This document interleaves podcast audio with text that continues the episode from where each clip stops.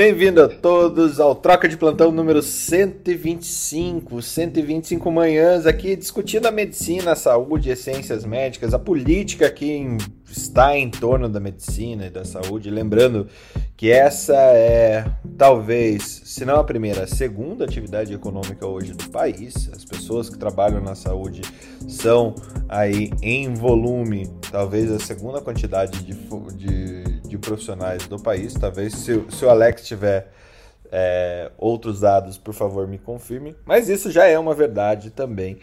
É, como primeira fonte de trabalho, primeiro é, setor econômico de trabalho nos Estados Unidos. Ou seja, como a gente acompanha é, depois de algum tempo, se não é o primeiro aqui no Brasil, será em breve, é, depois do varejo.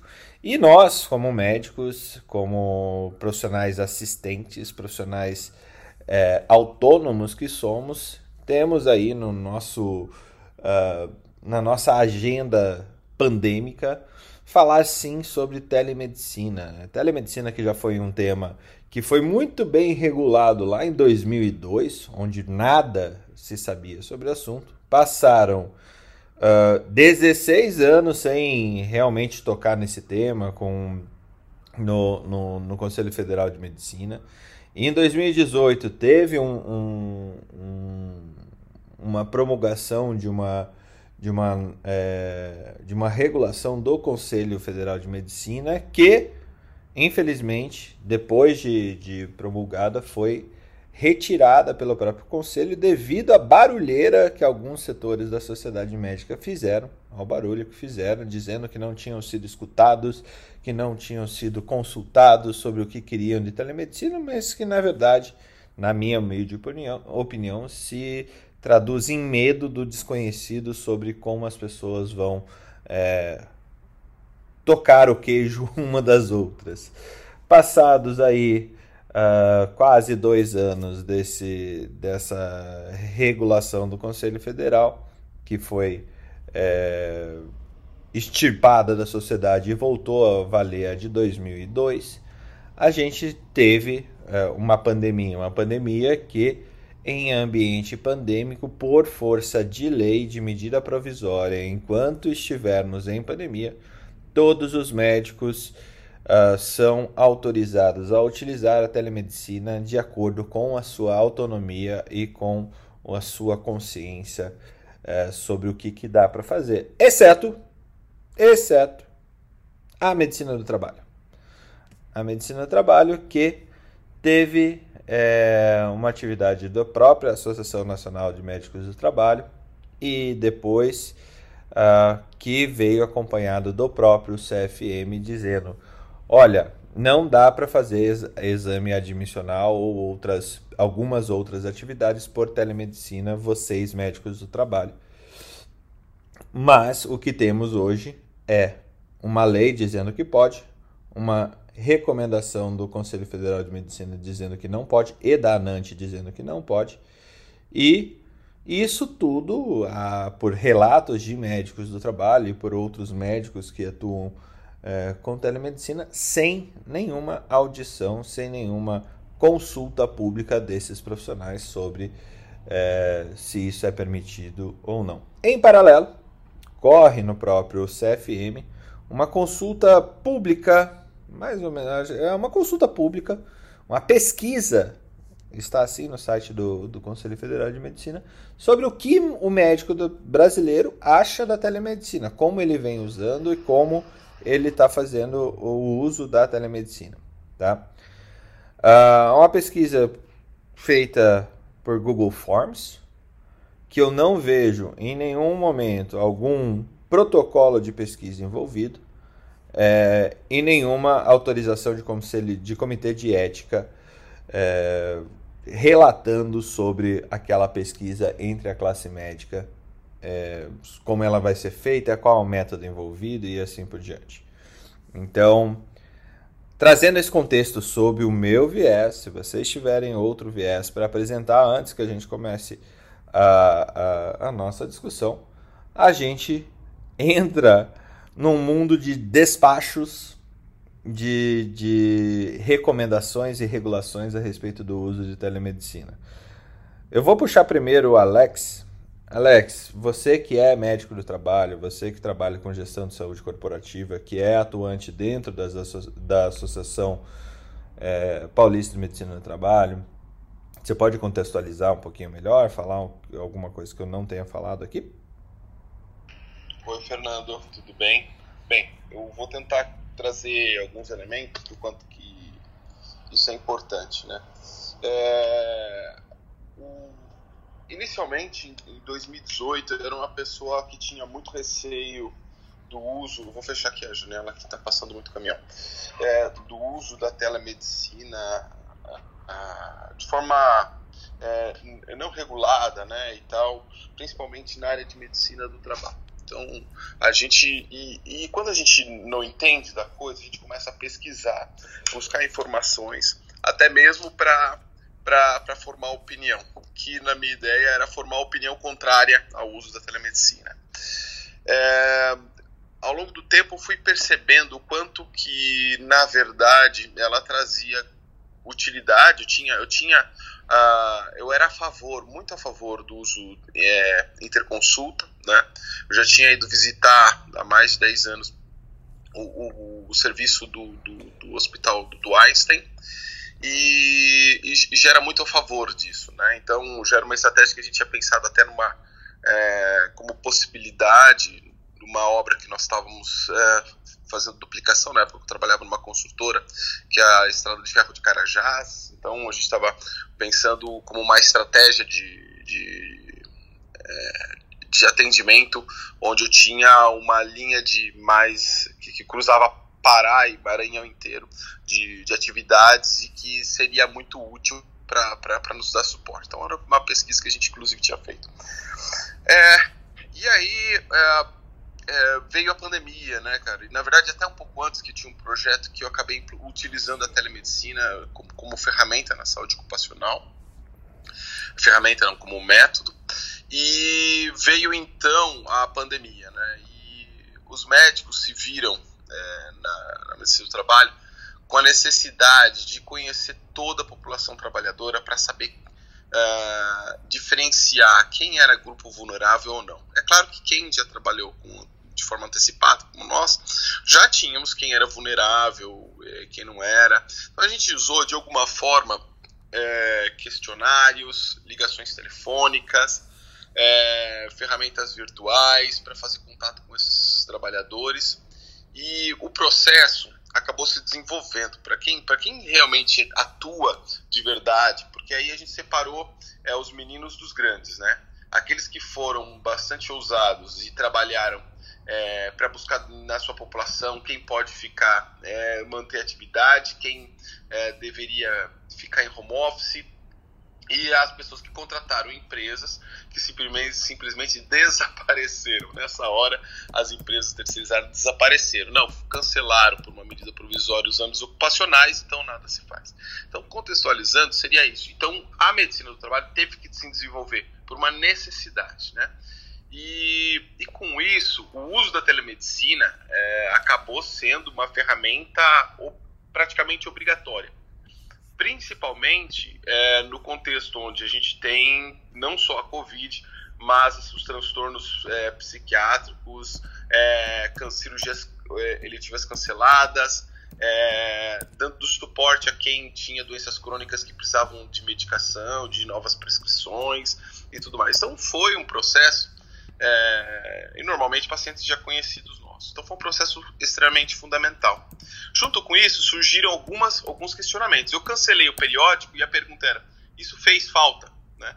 E para algumas empresas que tinham esse perfil, não fez muita falta mesmo. Então, tanto é que surgiram algumas propostas bizarras, né? como a do a daquele deputado do Kim no Congresso, em suspender os exames periódicos porque não era percebido como valor, não era percebido como. Uh, e era percebido mais como um custo para a empresa. E é, de fato. Isso. Alguns, é, esse ponto até eu acho que é sempre importante a gente trazer. Saúde ocupacional normalmente para pequenas e médias empresas é visto como gasto e não como investimento, né?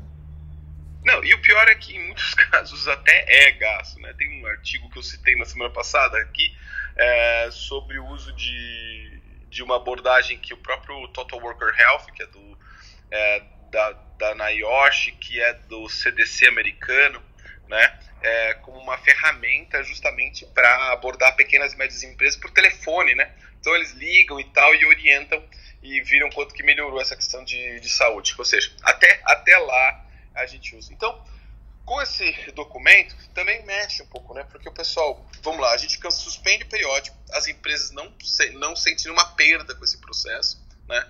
É, as outras que realmente estão fazendo um trabalho ativo de busca de informações, seja ele por teleconsulta, etc., funciona. E aí começa a discussão, porque daí eu entro com detalhes, o porquê que para mim faz muito sentido a gente conseguir utilizar a telemedicina no exame ocupacional. E as alegações são as mais bizarras, né? Porque é, é, existe o um entendimento errôneo de que o objetivo, objetivo da, da teleconsulta na saúde ocupacional é um ASO, que é o atestado de saúde ocupacional, com apto, né? É claro que quando você faz exame ocupacional, você precisa emissão desse documento de que a pessoa está apta.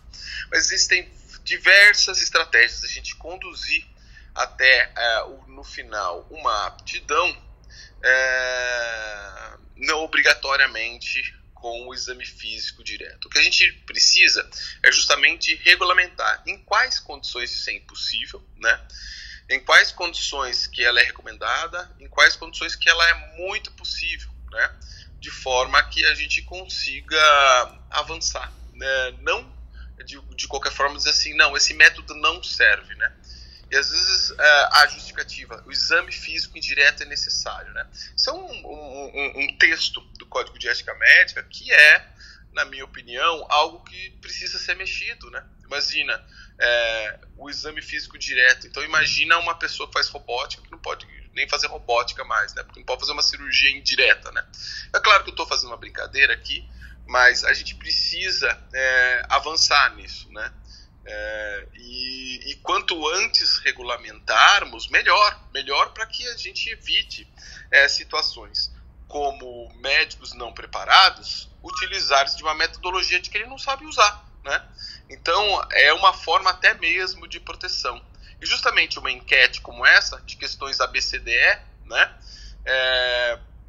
Que você não tem uma possibilidade de manifestação onde você possa colocar a sua opinião, você não está vendo a percepção do, do, médico do trabalho, né? Então, de, de fato, né? Então você acaba é, se pautando por pessoas que não tiveram uso da telemedicina, né? Então, talvez até montar dois grupos, né? O grupo de quem teve contato com a telemedicina e aqueles que não tiveram o contato com a telemedicina, né?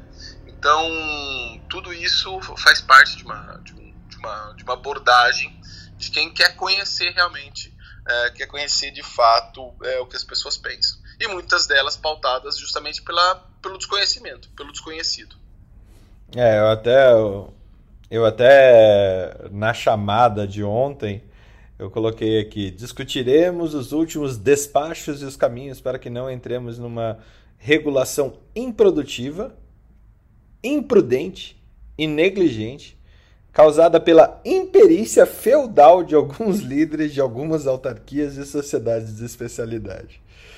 E recuperando esse, é, esse copy aqui que eu fiz para chamar o pessoal para discussão hoje, até quero chamar o nosso amigo Jamil Cade, que é, trabalha com telemedicina desde 2014, se eu não me engano, em urgência e emergência, otimizando o fluxo de pacientes é, cardiopatas e reduzindo custos operacionais em pacientes que são normalmente pacientes muito caros, né? É, viu isso funcionar em âmbito público de uma maneira incrível, fazendo uma conversa de atenção primária, secundária e terciária, como não não vi ainda direito isso acontecer no, no, no Brasil, é, depois desse, desse dessa série de casos que eles têm, mais de mil casos que eles têm lá no, no junto do grupo do Santa Marcelina. É, e, e também, a partir disso, criou toda uma, uma lógica é, com a startup dele para entender telemedicina, o uso da telemedicina na atenção é, pré-hospitalar e em consultórios e você trabalhando também com algumas empresas, né, Jamil? Contextualiza para a gente um pouquinho o que, que é esse despacho que a gente discutiu durante o fim de semana nos nossos grupos de, de WhatsApp e o que, que você acha desse contexto todo. E pessoal que está aqui em cima ou que está aqui embaixo, só levantar a mão, só interromper e quiser entrar na discussão, tá aberto. Vai lá, Jamil. Bom dia, Fernando. Bom dia a todos. Acho que o meu áudio tá bom, porque eu tô no headset. Tá, tá bom sim. Tá bom? A, a voz, a voz sexy de sempre. A voz sexy, né? Obrigado. Vamos lá, pessoal. É, então, primeiramente, obrigado aí pela, pelo convite. É um prazer estar aqui com vocês. E eu vou falar aqui como é, Jamil, pessoa física, tá? É, tudo que eu vou colocar aqui não tem nada a ver com a nossa startup, enfim, eu vou usar o chapéu de Jamil médico e Jamil que trabalha com telemedicina, deixando até claro exatamente porque eu acho que eu vou contribuir muito mais é, nesse chapéu, tá bom? Bem, antes de mais nada, é, eu sou médico, né? Formado aí há um pouco mais de 20 anos, já trabalho, como o Fernando falou, desde 2014. É, e o que eu, eu, eu concordo plenamente com o Alexander quando ele comenta a questão do, do, do desconhecido. Né? Em 2014, quando veio esse projeto para nós fazermos é, uma regulação por telemedicina em pacientes com dor torácica em unidades básicas, hospitais secundários, eu achei que eu ia perder meu emprego. Por quê? Porque um, um, uma parte do meu trabalho como cardiologista, intervencionista, era olhar o eletrocardiograma, seja ele através de uma descrição, né, onde eu não estava vendo, alguém estava lendo para mim, ou através de um, de um, de um sistema de mensagem. Né, mandava para mim o eletro em qualquer horário do dia, uh, em qualquer dia, geralmente inúmeros por dia, e eu achava que aquilo fazia parte do meu trabalho e eu não ganhava absolutamente nada para fazer aquilo. Simplesmente porque eu tinha incorporado por ser cardiologista intervencionista, que eu tinha a obrigação de olhar eletrocardiogramas de inúmeras pessoas que jamais eu tinha visto na vida, mas que estavam num plantão numa unidade básica, no hospital secundário, e eu era a referência do cateterismo cardíaco. É, bem, eu fui doutrinado a achar que aquilo era meu trabalho, e quando veio um sistema onde tinha um cardiologista remoto olhando eletrocardiogramas é, para mim, eu achei que eu ia perder meu emprego. Curiosamente, eu não só perdi meu emprego, como eu aumentei 48% a minha renda. Por quê? Porque os cardiologistas viam os eletrocardiogramas, eles ganhavam por isso, né? o laudo lá do eletro, que é um, é um valor baixo, mas é, é alguma coisa quando você vê em grande quantidade. Foram 170 mil eletros analisados em três anos e meio de projeto. É, e quando vinha um infarto, eu era comunicado que tinha um paciente com infarto, eu ia para o hospital fazer o procedimento. Como eu falei, eu aumentei 48% o meu faturamento, por quê? Porque é, havia um, fluxo muito bem desenhado, onde as pessoas, é, tinha um profissional que via aquele eletro, então o paciente vinha para mim e eu fazia o procedimento. Então, ao invés da gente dar atendimento uma única porta de pronto-socorro, que era o hospital terciário, é, a gente começou a dar suporte para oito portas de pronto-socorro. É, então, assim, primeira coisa que eu queria dizer, como, como Jamil mesmo, médico e pessoa física, é que há um medo do desconhecido gigante. Né?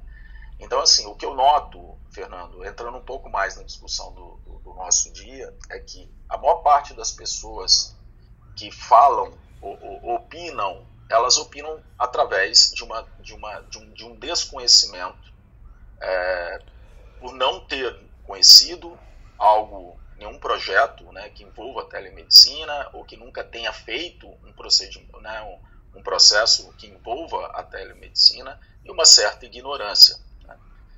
É, então, assim, hoje o que eu observo, né, é, esse é um primeiro ponto. Né. Bem, o segundo ponto que eu queria é, trazer, são vários né, pontos que a gente possa vir aqui discutir, é que ah, as pessoas elas imaginam que a telemedicina ela vai substituir o seu trabalho. Isso todo mundo está aqui faz uma, um certo, uma, como eu pensei lá em 2014, É, e a, o propósito da telemedicina não é de forma alguma substituir o trabalho do médico e nem vai ter condições. São, são processos completamente distintos, aonde você pode, através de um meio digital, envolver o que? Um, uma orientação médica e que se você não é capaz de avaliar aquele paciente, você vai falar para vê-lo presencialmente. Então uma coisa jamais substitui a outra. É uma ferramenta aonde o paciente pode é, é, ter uma, uma, uma, um contato maior com o médico é, dentro é, e de uma forma até melhor do que simplesmente um SMS, um WhatsApp ou uma ligação por voz. Porque o contato médico-paciente ele sempre vai existir, sempre existiu. Então não há não há substituição, e sim uma complementariedade. Esse é o segundo ponto que eu queria trazer para que as pessoas imaginassem o que, que significa isso. O terceiro ponto, é, eu tenho que ir anotando aqui porque são várias coisas, eu acabo, acabo me esquecendo. É que assim, as pessoas hoje, é, elas imaginam né, é, que que a gente não, nós não somos capazes de fazer um diagnóstico é, através de uma anamnese e muitas vezes um exame físico é, geral, né? Porque a telemedicina não faz um exame físico, a não ser que você tenha um device do outro lado para fazer um exame físico específico. Isso no Brasil ainda é um pouco caro. Mas hoje é, a gente consegue, né? E, e a anamnese, todo mundo sabe disso, a gente consegue de 60% a 80%, dependendo da especialidade, ou até mais. Né? Existem especialidades que nem exame físico tem, né? Por exemplo, a psiquiatria, você é capaz de fazer um diagnóstico inicial. Né? Então, é, isso é um terceiro ponto de que realmente é uma ferramenta que permite o médico opinar ou dar uma orientação. É, a gente sabe a maior parte das vezes que os pacientes nos procuram, muitas vezes por questões de dúvidas e etc. É, e que você pode claramente resolver isso por telemedicina. Então, esse é um terceiro ponto que eu acho que a, a eficiência do método realmente é bastante é, importante. O quarto ponto que eu queria trazer é: existem inúmeras modalidades. A gente não pode colocar tudo dentro de um balaio e dizer, ó, oh, isso aqui é telemedicina igual aquela outra. Igual. Não, isso é, é outra falácia. Né? Nós temos inúmeras formas de telesaúde, que eu acho que é um tema até apropriado para uhum. isso, porque não é só mais medicina, você tem psicologia, você tem nutrologia, entre outras coisas. Né? Então, assim, é, a minha, a minha percepção que eu tenho é que a gente tem que saber diferenciar os diversos tipos de telesaúde. Então você tem ali, por exemplo, como você falou, Fernando, a questão da teleinterconsulta, que é o que a gente sempre fez e faz hoje é, é na nossa startup, ela nunca foi motivo de nenhuma discussão desde 2002. Ela é válida e nunca houve nenhum embaraço, nenhuma, nenhuma, nenhuma crítica em relação a isso, porque os médicos, os profissionais de saúde, conversam entre si dos mais diferentes meios e isso, isso é uma coisa saudável. É, né? é, fácil, então, é fácil de entender, né, Jamil? É, tipo, é fácil é. de entender. Então, assim, o que está sendo questionado, e eu acho que é isso que a gente tem que colocar aqui, é o contato direto a pessoas.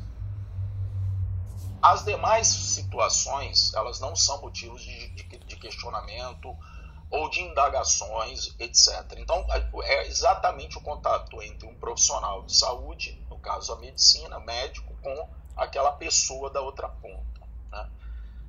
Bem, nesse contexto, acho que a gente deixa aí, é, é, aí vou entrar um pouco mais aí no, no, no despacho, que é o seguinte, a gente está deixando de ouvir as pessoas que de fato executam aquele procedimento, que que é o paciente e o médico. Né? Então esse binômio ele tem que ser respeitado.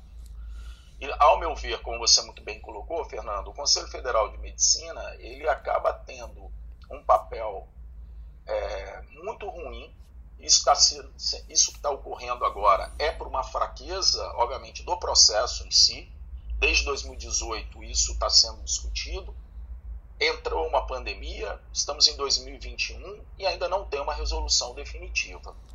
Então veja, se a gente tivesse de fato um Conselho Federal que pudesse ter sido um pouco mais firme e, e com posições baseadas em dados mundiais, vou fazer um parênteses, é, em 2025, por, por, pela vinda do 5G, 725 milhões de, de teleconsultas irão ocorrer no mundo todo. Vocês acham que só o Brasil é certo e os demais são errados? Países como Estados Unidos, 55% são feitos é, é, remotos. Austrália, é, 60 e pouco. Canadá, 75% são feitos por consultas remotas.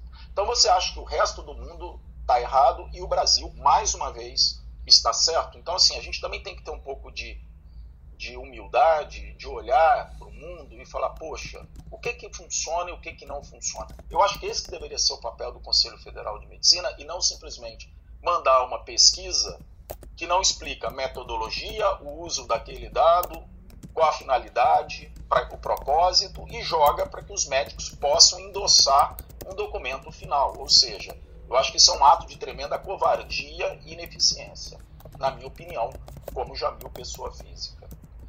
Então, assim, deixando muito claro. Agora vamos para o despacho, que eu acho que aí nada mais é do que é, é, exatamente um pouco do que eu falei. Então, nessa, nessa tentativa de chegar a alguma coisa, o parecer que foi dado, na verdade, é, Fernando, ele tem uma. Alguém fez uma consulta provavelmente isso todo profissional de saúde pode fazer uma consulta ou vários profissionais em relação à questão da territorialidade, ou seja, eu dentro de São Paulo posso atender um paciente no Rio de Janeiro? Então, quando você faz uma pergunta ao Conselho Federal, ele faz um, um despacho, ele, ele emite um parecer. O parecer ele não tem função de regulamentação, é simplesmente um parecer. A regulamentação de telemedicina no Brasil vai vir, com certeza, tem que vir, acredito eu, né? mas a gente já imagina a cabeça das pessoas que estão lá, através desse parecer. Que inclusive está escrito de forma muito ruim, com inúmeros erros de português. Eu acho que inclusive eles deveriam é, é, é, corrigir antes de emitir qualquer, qualquer documento oficial, porque enfraquece. Né? Então, eu acho que é um documento infralegal, no sentido de que ele não tem um papel é, é, é definitivo, mas mostra a cabeça de quem está lá. Quando você olha para quem está lá, você vê que exatamente são pessoas que, quando você olha do ponto de vista histórico, eles não são early adopters de tecnologia. Não adianta você pegar uma pessoa de 60, 70, 80 anos de idade e ensinar ou, ou propor alguma coisa que ele nunca viu ele não vai, obviamente, do ponto de vista comportamental, aceitar nada diferente daquilo que ele já viveu e que na cabeça dele aquilo é o correto. Né? É, é então, é, eu acho que assim existem vários pontos e vieses dentro do próprio conselho que, ao invés de fazer uma consulta um pouco mais coerente, honesta e, adequada, seria ouvir todo mundo, não só os profissionais, de saúde, mas também os inúmeros casos que a gente consegue resolver com a questão da telesaúde. Nunca sequer nos procuraram. Eu faço parte de inúmeras associações, hoje de telemedicina no Brasil, e eu acho o seguinte, Fernando, essa cabeça que sai esse despacho mostrando exatamente a percepção da territorialidade, ou seja, o médico vai ter que ter inúmeros é, é, registros no Brasil para poder fazer um atendimento é, por telesaúde, isso não faz o menor sentido no seguinte aspecto. Primeiro, é, bem, eu tenho um paciente que eu já atendi presencialmente aqui em, em São Paulo. Esse paciente ele vai para um outro estado, etc., e ele me procura, seja pelo qual meio ele quiser, eu vou falar, olha, eu não posso te dar nenhum atendimento, eu não posso te dar nenhuma orientação, né? eu não posso fazer absolutamente nada. Por quê? Porque eu não tenho aí no, no seu você nem sequer sabe onde o paciente está. Então veja, se eu não sei onde o paciente está e quando ele procura e pelo meu código de ética eu não posso negar atendimento médico a absolutamente ninguém, absolutamente ninguém, então veja, existe um contrassenso entre o que está colocado no parecer e o que de fato o código de ética inclusive recomenda. Agora, eu entendo e, e, e, e não digo que eu concordo, mas eu entendo que esse processo, desse parecer do, do, do próprio Conselho Medicina, nada mais é do que, poxa, se eu não pago o meu conselho regional naquele estado, aquele, aquele conselho regional deixa de ganhar dinheiro. Né? Então, enfim, a gente paga, e não paga barato, para ter um código médico, é, um registro no Conselho Regional de Medicina. Então, assim, é óbvio que existe uma questão, e aí existe uma questão jurídica, inclusive, é, de que você é, é vai ter que pagar para poder trabalhar, seja qual modelo for. Tá? Então, eu acho que isso é ruim e abre um precedente para inúmeros outros processos, eventualmente. Porque se você fala, poxa, eu não, eu não posso atender meu paciente, esse paciente eventualmente tem algum problema e morre, eu neguei. Eu neguei atendimento. Né? Isso pode ser um processo. E, mas, então, assim, o próprio Conselho Federal de Medicina, na minha opinião, não sabe o que está fazendo. E esse movimento é um movimento simplesmente venal de gerar receita e os médicos quererem atender no resto para poder fazer o teu atendimento adequado no Brasil inteiro, né, vai ter que ter, vai ter que desembolsar aí dois, três, quatro, né, sei lá quantos, e que já é, para meu ver também, algo muito ultrapassado, porque o conselho sendo federal, o registro deveria ser federal e regulado pelos estados. Então, assim, eu acho que deveria ter um único registro e que desse atendimento para o Brasil inteiro, porque é, não faz menor sentido né, você ter que ter dois, três ou quatro simplesmente para você poder atender seus pacientes em outros estados. Isso para mim é, é, é, um foco simplesmente venal e reserva de mercado. Por quê? Porque o médico que está numa região remota, na cabeça dele, poxa, se eu liberar a telemedicina, sei lá, no interior da Amazônia, por exemplo, esse médico não vai passar comigo, ele vai querer consultar com o médico de São Paulo. Primeiro. Jamil, eu acho que é até mais simples do que isso, não precisa jogar para a Amazônia. Por exemplo, se você liberar a telemedicina é, entre. entre uh, pensa em cidades assim. Ah, o médico de Londrina estaria preocupado pelo seu paciente procurar no médico de São Paulo, já que São Paulo é referência intelectual de, de coisa e ele perderia sua autonomia e seu mercado ali em Londrina. Né? Então, é, é, não precisa a gente olhar lá para a Amazônia para ver esse medo acontecendo. Eu disse Amazônia, Fernando. Eu entendi eu Amazônia, Jamil. Eu só tenho uma prima que mora em Amazônia, na Amazônia, né, que é médica. Mas assim, só para não afetar alguém. Em Londrina eu conheço vários, então por isso que eu citei lá. Mas assim, é isso que você falou. Agora, eu volto à, à, minha primeira fala. Eu achei na minha época que eu ia perder o meu emprego lá em 2014, muito pelo contrário, aumentou. Então, assim, ao invés do, como você colocou, o médico de Londrina achar, ah, mas o paciente vai consultar lá em São Paulo, você pode ter certeza que o médico de São Paulo quando orientar, ele vai falar, procura um médico, se ele não puder fazer o diagnóstico, isso é, como eu falei, né, de 20 a 40%, ele vai mandar buscar um médico presencial. Então, veja, é, isso aumenta, por quê? Porque você dá acesso ao paciente a fazer uma, uma, uma avaliação, ou uma triagem, ou uma orientação, ou até mesmo uma, uma prescrição se o médico conseguiu ou não. Ele vai mandar procurar o médico local. Ele vai falar: olha, pega teu avião amanhã às 5 horas da tarde. Não, o paciente não vai fazer isso e com certeza o médico também não vai. Né? Uh, até porque a maior parte dos casos hoje de teleconsulta, e hoje a gente está batendo aí já uma população é, com algumas dezenas de, de, de, de, milhares de pacientes, quando você, a maior parte dos pacientes, Fernando, serão pacientes que iriam para prontos socorros serão pacientes que precisariam de uma orientação imediata, pacientes que querem tirar uma, uma, uma dúvida, que iria para o doutor Google fazer uma avaliação. Então, ou seja, os casos mais importantes que vão, olha, me procura no consultório, essa é uma, é, é uma quantidade é, é, é, é, menor. Então, assim, é muito mais. Eu acho que a gente, nós como médicos, nós temos que permitir acesso, né? enfim, e não e não não não e não não fechar os acessos. Então, esse é um pensamento que eu tinha em 2014 e, infelizmente, é, ainda se perpetua hoje e a gente tenta fazer um movimento contrário. Você está comigo em inúmeros grupos, mas assim, é, eu acho que ao invés do CFM olhar o que já tinha, tem feito e os resultados desse processo, o quanto isso melhora o, o trabalho do médico, inclusive em faturamento do médico, já que é, para mim essa é a única preocupação hoje deles, eu acho que ele faz exatamente o contrário. Né? Eles se liberam medidas arbitrárias sem consultar ninguém. Basicamente é isso. Jamil, antes de passar para Alex ou para o Milton, ou para quem quiser falar, eu queria é, contextualizar também uma questão de que eu, eu uso isso já nos nove anos de academia médica para descrever os vários eventos que acontecem entre o médico, a medicina e a forma que os médicos olham as evoluções e os médicos não, a pessoa em geral.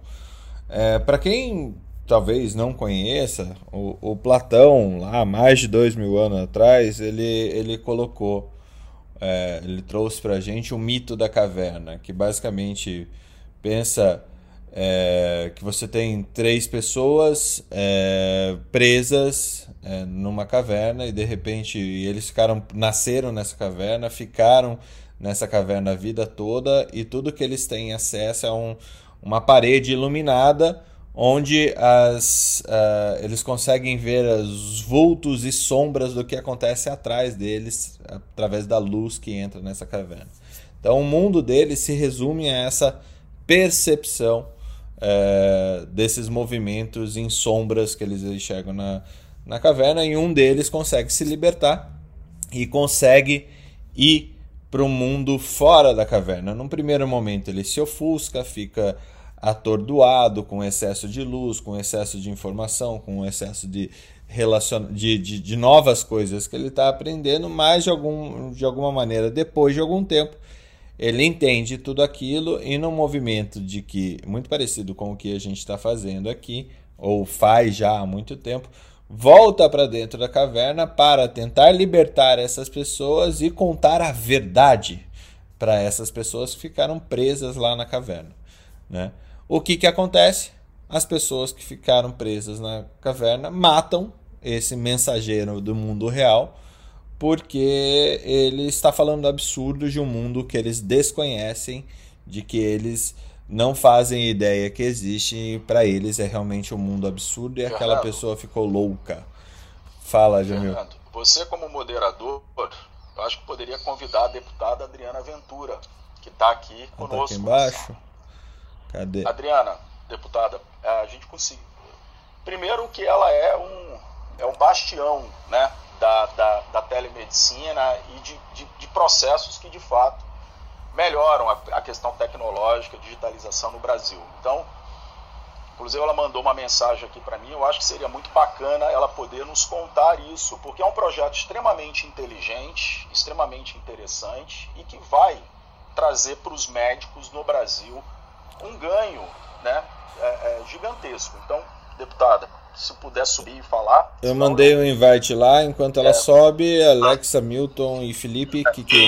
Eu queria dar uma palavrinha rapidinho, ah. enquanto ela não sobe. Eu ia só pegar um gancho lá do Jamil, mas fale, Felipe. Não, uma coisa que eu queria dizer é o grande. A hora que eu vou falar, alguém me liga. O grande problema da telemedicina é que a gente sempre vai falar das coisas boas de um lado, das coisas ruins, mas a gente tem que falar da pragmaticidade do resultado. Vamos lá, o que eu quero dizer com isso? É, o ambulatório nosso da universidade tem 4.500 pacientes com HIV. Pessoa tentando falar comigo desesperadamente. É... Você top voice do LinkedIn, né? É, olha, se, olha, eu ia até dizer, fica à vontade aqui pra atender. É, a turma já querendo fazer telemedicina às seis e meia da manhã. Ah não, já são sete, ok. Já tá hora. É, o que, é que eu ia dizer? A gente tem 4.500 pacientes com HIV. Desses 4.500, 4.150 tem carga viral controlada. Então o que isso quer dizer? Nós abastecemos o, estado inteiro de Pernambuco, mais algumas situações circunvizinhas, alguns estados ao redor.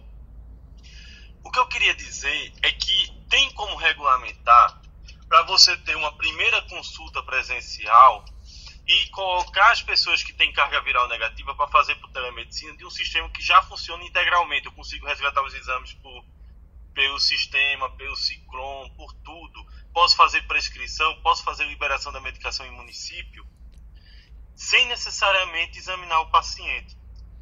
E aí eu poderia estar hoje, em vez de vendo 4.500 pessoas presencialmente, só vendo 350. E olha quanto ia economizar no SUS de transporte, de ambulância para trazer esse paciente, de é, papel do que você ia preencher, de burocracia, de tempo. e de várias pessoas trabalhando para isso funcionar. E podia otimizar melhor o tempo dessas pessoas em outra coisa. É só um exemplo dentro da infectologia, mas existem vários outros exemplos. Outra coisa, quem fez esse investimento em consultório, como eu fiz, de montar prontuário eletrônico, de montar plataforma, de fazer tudo isso, sabe do que eu estou falando. E sabe como foi difícil a gente se adaptar no começo. Quer ver um exemplo? Aula remota nas, nas escolas e faculdades. Cara, isso no começo caiu do dia para noite. Todo mundo tem que fazer e acabou-se. E as pessoas vêm melhorando, vêm otimizando, vêm fazendo isso de forma real, mas não foram treinadas adequadamente para isso. Telemedicina. Eu tive cadeira de telemedicina na faculdade. Isso há 15 anos atrás, um pouco mais, porque se for pensar de quando eu comecei a faculdade, faz 20 anos. Eu tive cadeira de telemedicina na faculdade, era uma inovação já na época. Mas há, há muitas pessoas que, como aí, como Platão, né? Tem muita gente que não quer sair da caverna. E quer que todo mundo fique na caverna com ele. E agora, o que eu acho é, primeiro, que o, o Conselho Federal de Medicina ele está fazendo uma, uma situação errada. Chamar um Google Forms de trabalho científico. Isso não é ele tem que fazer, ele tem que divulgar onde é que tem na plataforma Brasil, os vieses, seus conflitos de interesse. E para o, o documento ter algum tipo de validade. Está parecendo aqueles negócios de partido político de, de esquina que vai, num, vai lá no Movimento Sem Terra e faz perguntas sobre reforma agrária. Mas na minha opinião é exatamente isso, viu, Felipe? Sim. É exatamente isso, eu acho que é isso. Então, assim, é, o Conselho tem feito um trabalho deplorável dessa forma, da forma como ele vem montando. É, infelizmente, é, ele vai usar esse tipo de informação para tentar justificar alguma atitude que ele defende. Entendeu? Vai pegar o, o texto e pegar os dados da forma como ele bem entender, para trazer como uma opinião dos, dos médicos brasileiros quando na verdade ele não está pegando as pessoas que trabalham com isso e que podem simplificar, quando na verdade ele deveria estar dando cases de sucesso e cases de insucesso e ver o que é que se pode melhorar com relação a isso. Isso é o que a gente tem que fazer. Nós temos que pegar o que deu certo e o que deu errado e tentar aprimorar para trazer. Imagina a, a economia que vai trazer para o sistema único de saúde, para um plano de saúde, né? Você vincular algumas situações que possam ser benéficas com essa questão do, do, do da telemedicina. Agora, o que não pode é, na sua incapacidade de entender e de aprimorar a telemedicina, negar para todo mundo. Isso é que não pode acontecer. A telemedicina não é a solução dos problemas, não é a solução para tudo.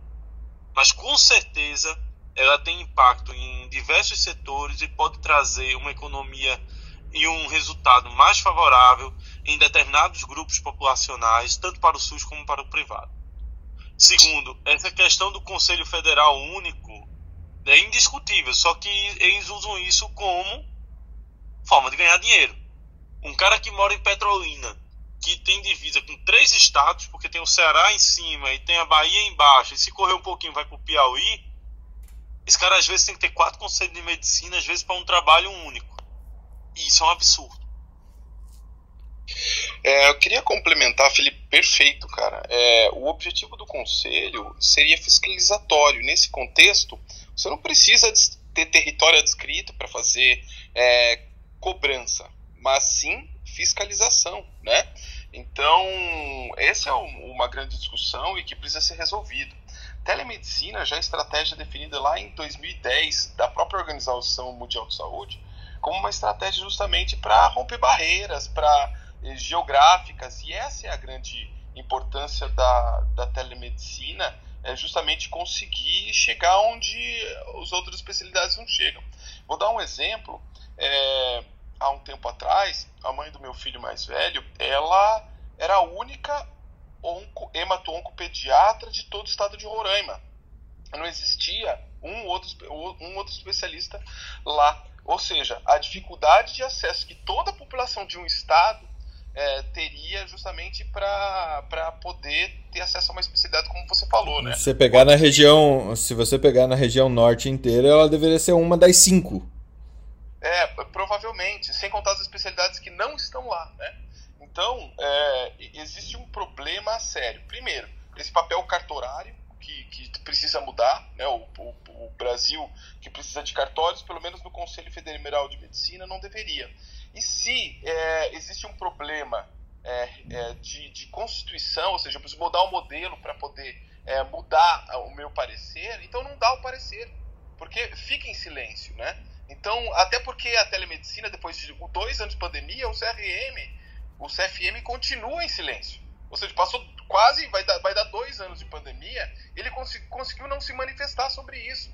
Então não são manifestos de, uma, de algo que realmente seria totalmente desnecessário nesse momento, né? Como esse despacho que coloca é, é, nesse contexto.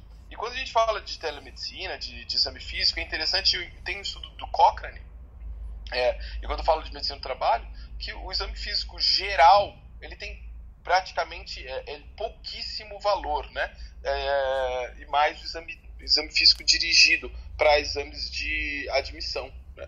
É muito interessante que a gente precisa avançar, precisa entender, conhecer, é, estudar e, e, esse despacho que, que, que territorializa no momento em que o Brasil já não tem território, né, já está internacionalizado o trabalho, tem gente trabalhando em outro país, é, vindo trabalhar aqui no Brasil, né?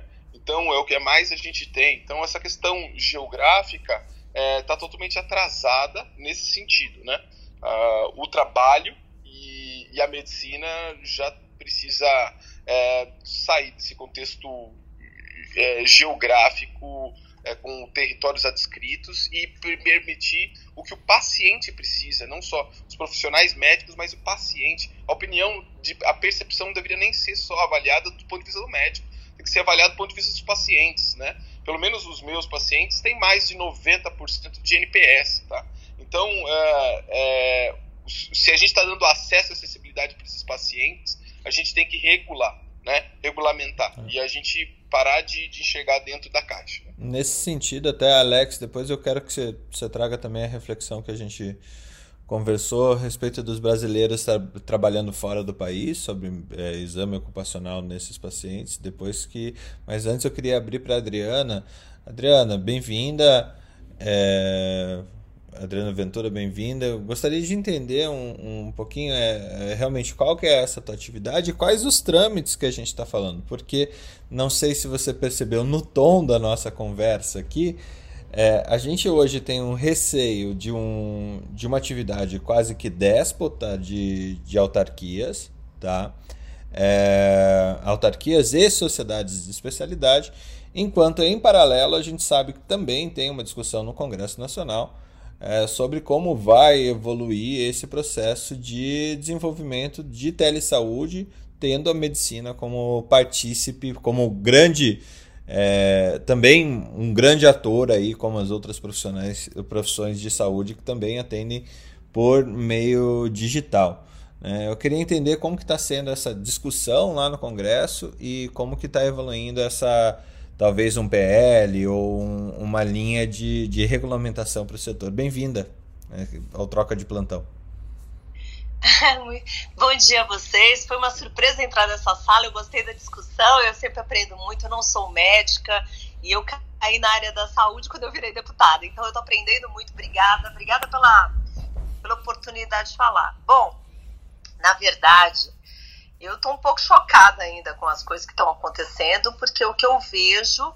Eu, como sou professora de gestão e empreendedorismo, eu vejo algumas coisas e falo, mas por que, que estão fazendo isso? E lá no Congresso, infelizmente, uh, as coisas não caminham no sentido de dar o acesso e no sentido de evoluirmos, né? Eu estava ouvindo vocês falarem sobre os países, né? O Canadá, Estados Unidos, 75%, alto nível de satisfação, e não é o que a gente vê. Eu questionei o, o Conselho Federal de Medicina, inclusive em um evento da Frente da Telesaúde, que eu coordeno, questionado se, se eles tinham conversado com os médicos, né? Se, porque 550 mil médicos no Brasil e eles fazem umas coisas que a gente anda para trás, tanto em relação a cobrança dos conselhos, que a gente já falou, eu estava até conversando agora com o doutor Jamil, eu mandei uma mensagem para ele, porque existe um projeto, inclusive, no Congresso Nacional, de unificação dos conselhos para o registro nacional, né, que não tem cabimento você só poder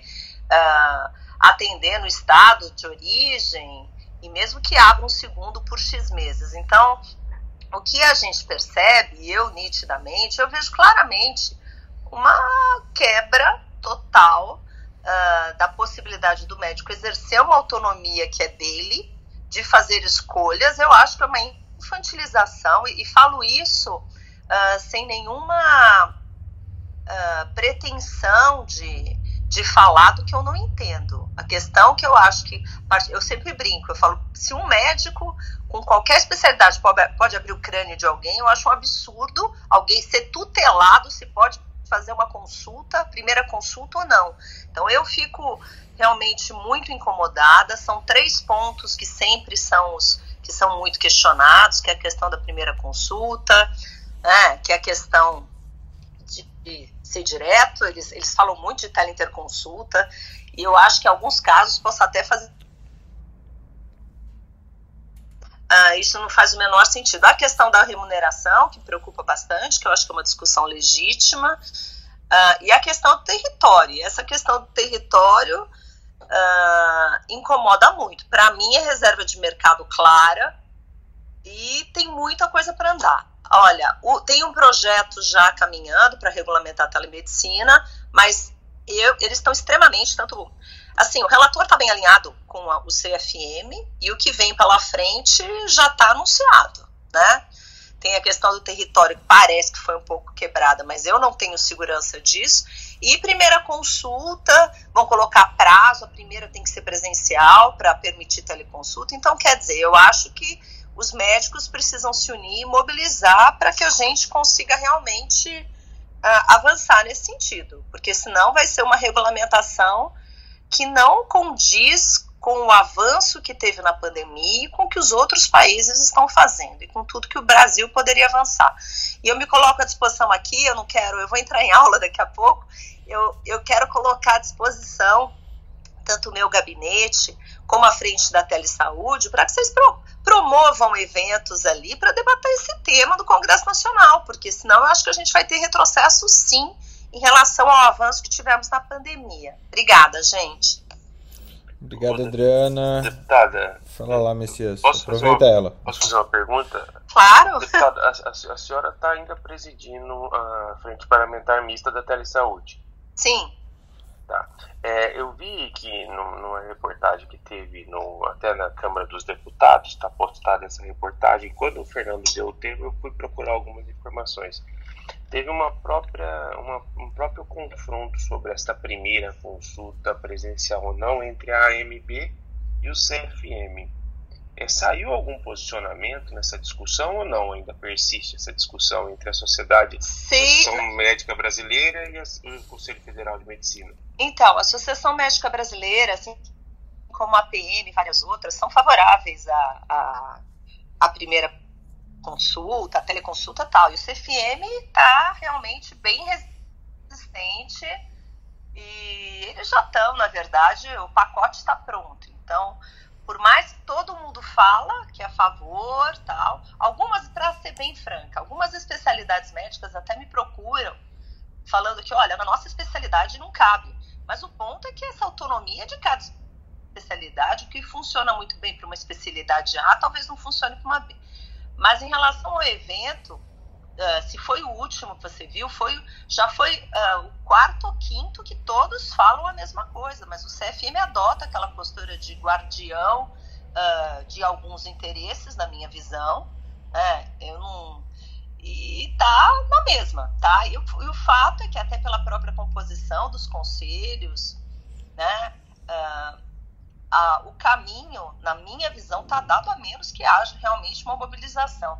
Quando eu questionei sobre os 550 médicos, se eles ouviram a maioria dos médicos, principalmente os médicos que exercem, né, que atuam na telemedicina, que conhecem, que sabem o que estão falando. Porque muitos dos médicos que, inclusive, votam, uh, tanto nos conselhos como no Congresso Nacional, que é a Comissão de Saúde, eu sou uma das poucas pessoas que não, não são da área da saúde, não sou médica, não sou né, nenhuma profissional de saúde. Uh, muitos não exercem, não conhecem uma plataforma, nunca fizeram uma teleconsulta, então fica bem complicado. Então eu acho que os médicos têm que se unir e mobilizar aí para para dita autonomia médica.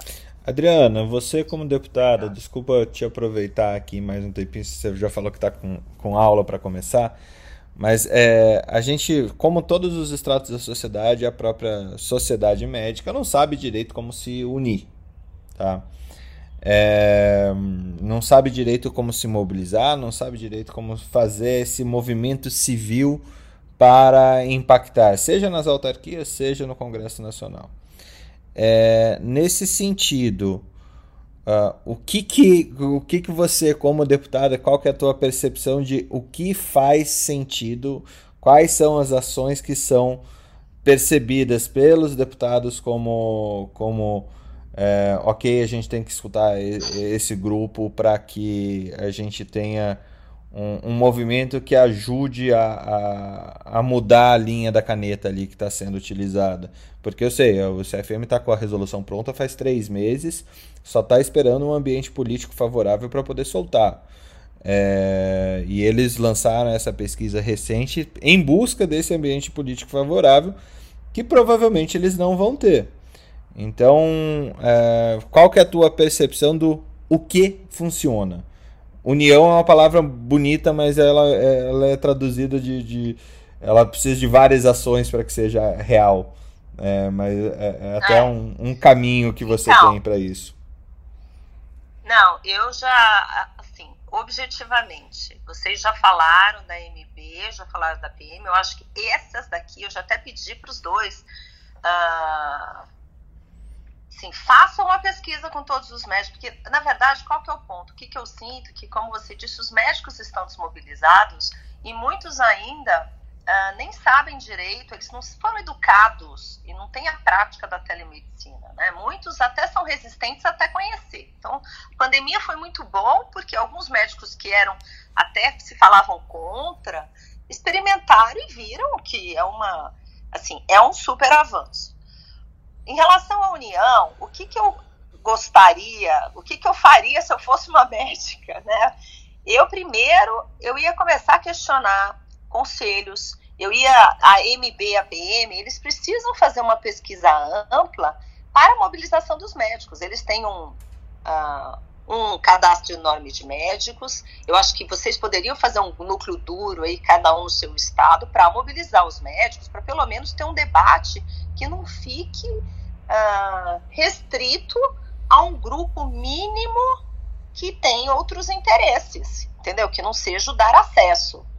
Então, na verdade, eu acho que comece com 10, com 20, um de cada estado, uh, representantes. Eu acho que a MB e a PM especificamente, que já, já avançaram nesse sentido, já tem pesquisas, são favoráveis e estão batendo de frente com com o CFM, questionando algumas coisas, porque é legítimo o CFM fazer as ponderações. Agora, se não tem uh, resistência do outro lado, fica fácil, né? Então é isso que eu acho.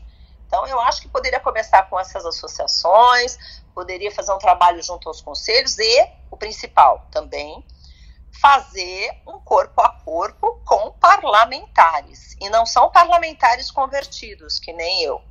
São parlamentares, porque é muito fácil. Parlamentar convertido empreendedor é fácil. Agora, é e falar justamente com os que são resistentes, com o presidente da Comissão de Saúde, é o doutor Luizinho, com o Irã Gonçalves, que é de Roraima, que é o relator. Eu acho que tem que fazer um trabalho de quem atua na telemedicina no dia a dia. Esse, isso daí precisa ser feito de qualquer jeito. Dá trabalho, mas vale a pena. Muito obrigado, muito obrigado mesmo. E por último, como é que a comissão mista pode ajudar a gente nisso? A gente tem algum telefone, algum site, alguma coisa para entrar em contato com o que vocês estão fazendo? É só no site do Congresso mesmo? Claro, lógico que não, lógico que sim. Eu vou passar um telefone uh, da frente, quer ver? Eu vou até confirmar que são. Peraí, Pedro, telefone. É, eu gostaria de colocar a frente da telesaúde à disposição dos senhores. Se vocês resolverem, vamos juntar um grupo de médicos, vamos fazer um evento para falar desse assunto, ou para falar do, do absurdo que foi essa questão do território. Fiquem à vontade para fazendo para fazer eventos. Então eu vou dar o telefone do gabinete E aí, uh, à frente tem um, uma, um assessor que cuida especificamente da frente, que recebe sugestões de eventos, palestrantes, porque a gente abre o espaço e a voz no Congresso Nacional. Eu acho muito importante. Vocês possam falar com os deputados, é transmitido pela, pelo YouTube da Câmara. Então é 11 94395 0030. Gravado aqui. À disposição é... dos senhores. Perfeito, Adriana. Muito obrigado mesmo. Acho que foi muito elucidativo é, todos esses caminhos. É, é, eu sempre falo que o médico ele é um, um muitas vezes ele acaba sendo quase um, um, um, ser hipossuficiente quando a gente fala de civismo. É, porque ele sempre ficou concentrado na, na prática médica mesmo e pouco sabe é, dos meios cívicos que a gente tem. Então é super importante a sua participação aqui também para ajudar a esclarecer como que a gente pode participar melhor? Olha, eu estou à disposição. Vocês podem me chamar toda vez que vocês tiverem dúvida, que vocês tiverem uma ideia. E não são só os médicos, viu? Eu acho que todos nós, nas nossas profissões, a gente vai trabalhando, trabalhando, e a gente percebe, quando a gente percebe que tudo passa pela política, a gente muda um pouco o foco. Então é importante essa mobilização de vocês neste momento. Tá bom, gente? Um abraço para todos. Muito obrigada, viu? Obrigado. Obrigado, Adriana. Bom dia. Obrigado, Adriana. Obrigado, deputado. Gente, microfone aberto aí. Quem abrir antes fala. A não ser que ninguém abra. Não, não. Eu, eu acho que a discussão, eu acho que a discussão foi bem, bem interessante e assim, é, te, manda no Telegram o, o, telefone, Fernando, que eu acho, eu vou fazer hoje um texto em nome da Infecta Associados e dos seus sócios junto aos parlamentares falando do sucesso, dos cases de sucesso que a gente teve com relação à telemedicina e questionando sobre possíveis demandas que a gente possa ter no futuro. Mas a gente vai fazer como a deputada falou, a gente deve estimular essa discussão e ir nas pessoas certas. Com certeza. E essa questão do, do, das histórias de sucesso, histórias de insucesso, acho que elas são realmente muito importantes de serem compartilhadas, né, Felipe? Pode escrever para a gente na academia também, que a gente divulga é, o, essa série de cases e essa sua é, percepção que, que você tem. Messias, você está de moderador, sobe quem que você quiser aí. É, eu queria puxar aqui aproveitar a Marileia. É, você, como gestora de plano de saúde, gestora é, e muito bem conectada com a sociedade médica baiana, sergipana e alagoense, é, como, como que você vê essa situação e, e também com as empresas que contratam os serviços da, da empresa que você trabalha, né? Como que você vê essa questão de telemedicina, tanto na medicina do trabalho, quanto a essas limitações que estão sendo postas após esse quase dois anos de, de abertura da telemedicina para a prática médica em geral. É, bom dia mais uma vez. Na realidade, Fernando, é, eu acho assim, aí a opinião de Marilene nem é, da gestora em si, mas Marilene, eu acho um completo retrocesso do Brasil quando a gente fala de telemedicina, que já é uma realidade no mundo, e a gente está aqui discutindo legislação, se pode atender ou não. O que, é que eu acho que os conselhos, aí como Marilé, cidadã e médica, o que é que eu acho que os conselhos tinham que estar tá, é, é, olhando e, e, e, e preparando e conversando é como o médico tem a sua relação com o seu paciente. Então, não é a questão da telemedicina, é a relação médico-paciente há muito tempo se distanciou, não é a consulta presencial, que muitas vezes nem olha para o paciente, muitas vezes só faz pedir exames, e aí está falando que a telemedicina não pode fazer exame. Então, eu acho, às vezes, assim, é, é, um assunto tão mais complexo. Eu acho que tem uma questão, um cunho político muito grande da, da, da, das empresas que trouxeram a, a, a telemedicina para o Brasil em relação ao Conselho. Estou achando que teve alguma questão política aí do Conselho em relação a isso.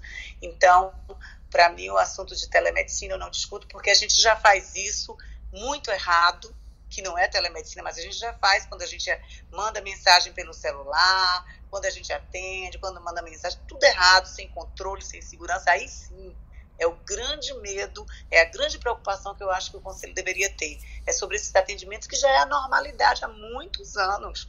Então, quando a gente fala em telemedicina, em regulamentação, eu fico muito chateada por essa lentidão, por essa demora, por algumas colocações que não têm o menor sentido. O sentido maior é é que eu tenho atendido meu paciente, seja presencial ou não? Como é que eu não tenho a capacidade de fazer a primeira teleconsulta e ver a necessidade dele de ir para o meu consultório para ser avaliado fisicamente? Eu que tenho que definir isso. Então, tem algumas coisas que você pode, ainda mais que a pandemia vai mostrar isso. Tem muitas coisas que você pode ter a segurança até de não deixar aquele paciente desassistido, até de você democratizar o atendimento, você chegar a regiões onde não tem médico, onde não tem aqui discutindo como será a, tele, a regulamentação, como será a legislação, como é que o conselho vai fazer, fico triste, mas assim, é, acredito, espero que a gente tenha que brigar para que isso aconteça ah, o mais rápido e pare com tanta discussão e sim implementação desse, dessa, desse, desse, dessa outra forma de atendimento que a gente vai sim ajudar e evitar tanta gente doente por aí que não tem acesso, se automedicando ou com atendimento inadequado, e eu acho que a telemedicina e a teleconsulta veio sim para melhorar a assistência aos pacientes, que é a nossa, o nosso objetivo. Aí é, é a minha opinião, tá, Fernando? Marília, posso, posso te fazer uma pergunta?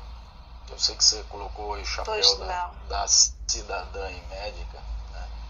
mas eu queria forçar um pouco a sua opinião como gestora né, geral, né, até para não também não, te colocar aí alguns maus lençóis. Mas de qualquer forma, do ponto de vista de gestão, na sua opinião, é, quando você vê tudo isso que você comentou como, como médica e como, como cidadã, quando você leva isso para a gestão, quanto que isso impacta em benefício é, em termos de, de, de, de eficiência, melhoria de acesso, redução de custos. Na sua opinião, você tem alguma, alguma essa informação para acrescentar? Porque eu acho que ela é muito, muito sim, rica não, também. Temos sim, é, é, é, Jamil. A gente tem um, uma plataforma que já faz atendimento para os segurados e os resultados são é, muito bons, muito bons, tanto ah, são medidos esses resultados, tanto do ponto de vista do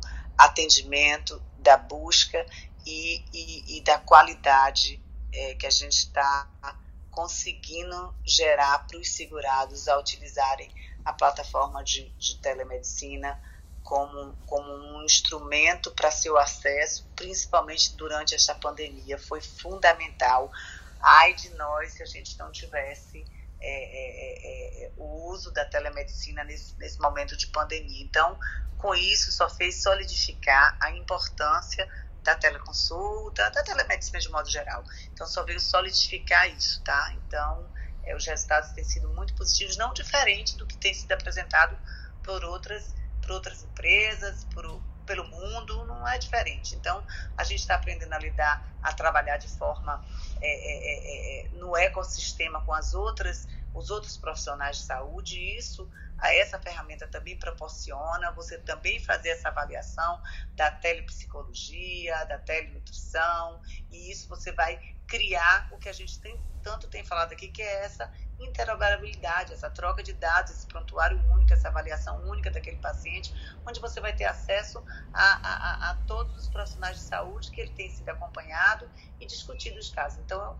é, é, isso aí tem sido muito positivo, sim, e não, não, acho que, que não tem nem como discutir voltar atrás. Eu acho como alguém colocou aqui, acho que foi a Alexandra, em relação a usar dispositivos é, para fazer exame físico em casa é caro, é, mas também vai ser uma evolução, não tenha dúvida que a gente também vai estar tá fazendo esse monitoramento é, é, e mais rápido do que a gente pensa. Agora, precisamos sim vencer essas barreiras aí regulatórias que, ao meu ver, tem um cunho político muito mais forte do que efetivamente o cuidado e o olhar para o paciente, tá, Jamil?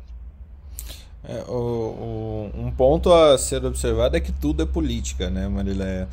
É, no fim do dia, a gente tem que ter essa noção que é, tudo é política, até a nossa é. forma de ver o que é melhor para o nosso paciente. Se a gente não é, vestir o ser político que, que a gente precisa vestir, as coisas que não vão acontecer com, de acordo com os nossos interesses de ver o melhor para o nosso paciente. Não, claro, tudo é política mesmo. A questão é qual é a intenção de você atrasar um processo que se mostra de sucesso no mundo. Então, Exato. às vezes, a intenção não é, não é, é, é, é tão alice como a gente esperaria que fosse. Uhum, concordo com você. É, antes, eu vou. Para um, um. Alex, vou deixar você por último, ou Ana, se quiserem falar alguma coisa, está disponível. Mas eu ia puxar o Messias aqui. Messias, você é o cara que teve o primeiro. Uh, uh, um representante da, da, da, da, classe de especialidades que teve a primeira onda de impacto do, da telemedicina de fato expandida, que foi a, a imagiologia médica a radiologia. Né? É... Que, que você viu? assim Teve aquela, aquele medo é, geral e pessoas falando não, não é possível plataformas de telemedicina na radiologia, vai acabar com a radiologia brasileira e vamos morrer, vamos todos morrer, como diria o Cid lá do Felipe. É, e agora como está o mercado, como está, como foi essa adaptação do mercado para uma nova tecnologia assistencial posta e já valendo há mais tempo aí, se eu não me engano, uns oito anos que está é, disseminado o uso da teleradiologia? Fala, Fernando, bom dia, cara. Na verdade, são quase 10 anos já, né? É, inicialmente, Fernando, teve uma tentativa, sim, de, de ocorrer o controle com algumas normas que a gente viu futuramente que não ia dar certo, né? Por exemplo, um, uma delas é que ah, o, o paciente teria que fazer um termo consentido é, por escrito autorizando que os, as imagens e as informações dele forem, fossem transferidas para outros locais. É, mas infelizmente, infelizmente nesse ponto eu acho o que rege muito a teleradiologia é o mercado, né? É, as propagandas brilhantes que se faziam aqui é com o serviço de teleradiologia, nós vamos ter médicos capacitados com, visual, com, com visualizar, com, com, visibilidade, com uma visão especialista a respeito, laudando as coisas, e a gente não vê isso. Na verdade, é um, um bloco de exames jogado num grupo, aquele que pegar primeiro e laudar é, por volume. Né? A gente vê uma depreciação em cima disso comparativamente com as empresas que têm a presença do médico radiologista, então é custo-benefício, né? Ah, muitos locais é, perderam a sua visão de tentar fazer o alcance dessa teleradiologia, é, pro, modificando sim para um custo é, menor. Então, assim, é melhor, é melhor eu jogar para uma tele e pagar menos do que eu contratar um, um grupo de radiologistas para ficar aqui. É, o, o, contraponto em cima disso, Fernando, assim, é que a gente já vive, quem, quem faz a parte da radiologia, numa, numa, numa especialidade que se diz um pouco mais impessoal que as demais. Porque a gente não vê isso na ultrassonografia, a gente não vê isso é, na, na, nos exames contrastados, que o paciente está ali, você pessoalmente com ele. Entretanto, é, o que se percebe é que algumas vezes é, a gente tem exames direcionados que seriam fáceis de se ver na ultrassonografia, é preferível que se tente diagnosticar com outro método, ao invés de você partir para aquele método que é específico, uma vez que você não tem a presença do médico radiologista lá. Então, assim, é, a teleradiologia, ela não veio de uma maneira gradual, como vem vindo a, a, a telemedicina em si só. Ela veio de duas maneiras já abruptas. Foi um grupo de pessoas, que é um grupo de médicos, já começou a laudar, é, e depois se, se foram fazendo as normativas, e a gente tem uma concorrência maior, que é a inteligência artificial. Então, assim, é, o que eu vejo, eu vejo um contraponto muito grande em, em, em termos de se trazer a, a, a radiologia para um lado mais impessoal do que ela já é. é. em busca de custos menores. Só que, como eu já disse inúmeras vezes aqui, assim, a inteligência artificial e nem a teleradiologia vai substituir a presença do médico radiologista. Mesmo porque você precisa ter um médico radiologista é, no, no local de trabalho que, que assine a, a, o uso do contraste, que esteja ali de pronto atendimento para intercorrências. Então, assim, não vai substituir. Falar que diminuiu a gastos em termos de percentual para nós aqui, não. É, eu não tenho dados específicos em, em termos de custos de locais específicos, mas isso acaba sendo individual de cada município, individual de cada clínica, o quanto eles querem mandar para a teleradiologia e o quanto eles não querem mandar. E existe uma, também uma diferença de clínica para clínica, né? Existem aquelas clínicas que jogam no grupo e quem laudar, laudou. E existem as clínicas que direcionam para médicos específicos. Cada exame é nomeado para um médico específico da sua especialidade. Isso sim traz um benefício grande para o paciente. E agora eu vou, não fazendo propaganda, mas que nem a nossa clínica, que a gente trabalha aqui, é, ela direciona os exames de ressonância para médicos específicos ela direciona ó, algumas partes dos exames de, de tomografia para médicos de especialidades específicas. Se aquele médico generalista tem alguma dúvida, o exame é encaminhado para a segunda vista do médico especialista. Então, assim, é, trabalhar de uma maneira decente nunca vai ser substituída por uma teleradiologia, que eu não estou dizendo que seja um, um, um, um, mecanismo que não tenha decência. Eu conheço algumas, alguns colegas meus que participam, que fazem único exclusivamente, que são excelentes, que são éticos é, e são extremamente morais, é, mas nunca vai ser substituído. Mesmo porque veio a avalanche da teleradiologia e veio a avalanche da, da, da inteligência artificial mas ainda insisto que, que não vai ser substituído a figura do médico, principalmente aquele que cria confiança no, no, no, nos seus pacientes. Show de bola. Num, num, outro contraponto aqui, Alex, a gente tinha conversado já também a respeito dessa, desse limbo que, que existe na medicina do trabalho sobre autorização para exercício do trabalho, para trabalhar, né, para emissão de ASO de, de pessoas que trabalham fora do país. É, como é que tá, como é que tá essa situação? Qual que é o limbo? Descrevam o limbo que vocês têm hoje de entendimento aí com todas essas mandos, desmandos ou exercício do micropoder.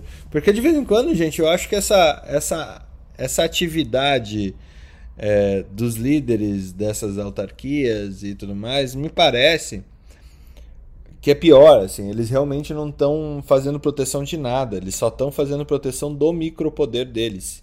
Não tá, ninguém está protegendo economicamente ou fazendo uma barreira de entrada é, de gestão mesmo, para você. É, é basicamente assim: olha, tem um monte de gente que acredita nas mesmas coisas que eu acredito. É, não sei se eles são a maioria, mas pelo menos eles são barulhentos. E eu vou jogar de acordo com esse time.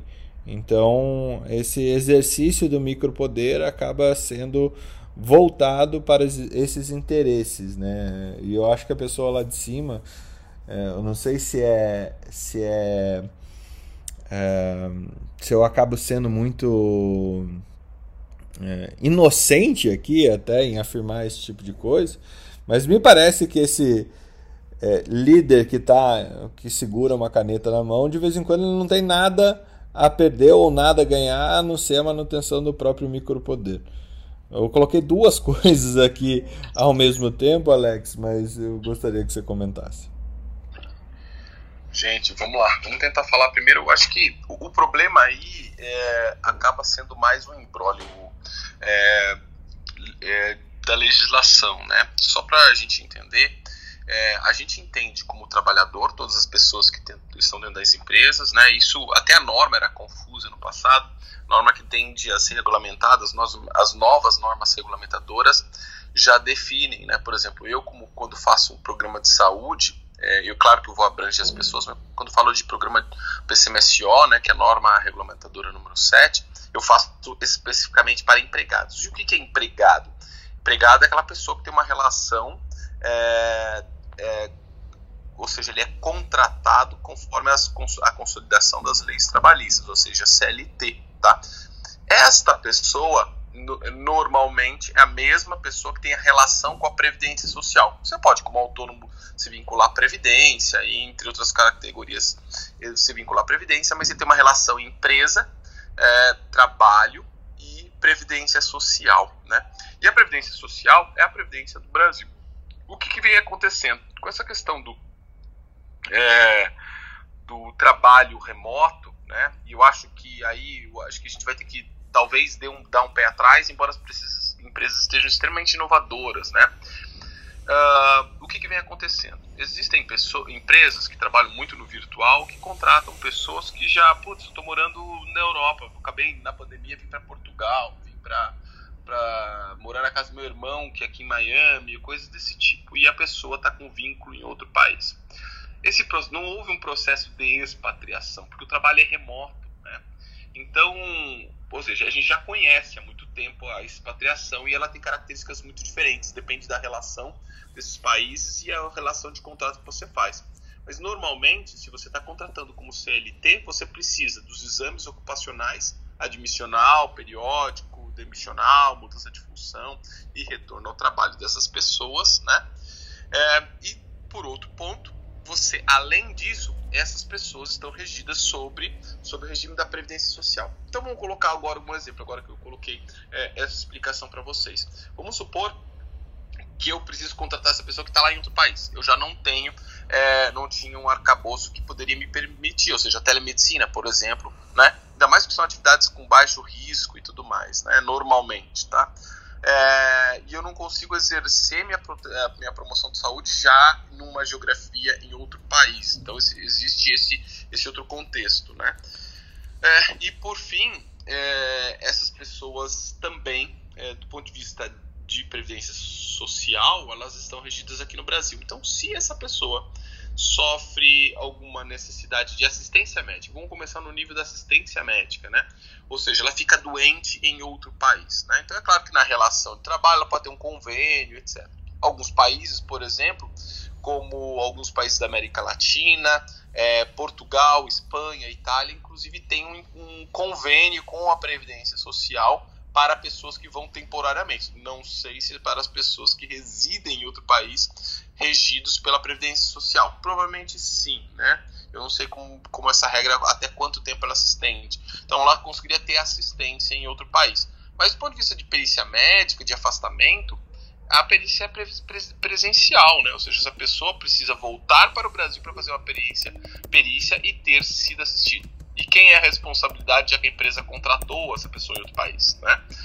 É, e o outro problema está do ponto de vista de um acidente de trabalho. Aí sim, a responsabilidade com certeza é da empresa que contratou. Então, se alguém sofre um acidente ou uh, é, refere, por exemplo, que teve um entorse em casa, caiu da escada no outro país e quebrou o pé e ela precisa ficar afastada pela previdência social, essa relação é, para ser, ser assistida na Previdência Social, ela é presencial. Eminentemente, a perícia médica da Previdência é presencial. Então, você imagina, nós temos aí um embrólio, né, que fica entre essa relação. É claro que ela já existia quando a gente fala de contratos expatriados, mas normalmente são pessoas que têm uma regularidade de vinda para o Brasil, né, já, já estabelecidos em contrato.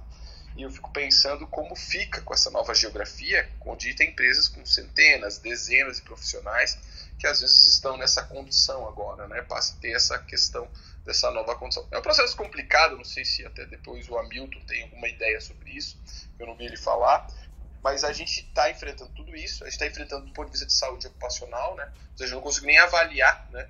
É, é, no caso de, de um exame admissional periódico, E estamos aí no, no jurídico. Tudo precisa ser mexido de forma muito rápida, né?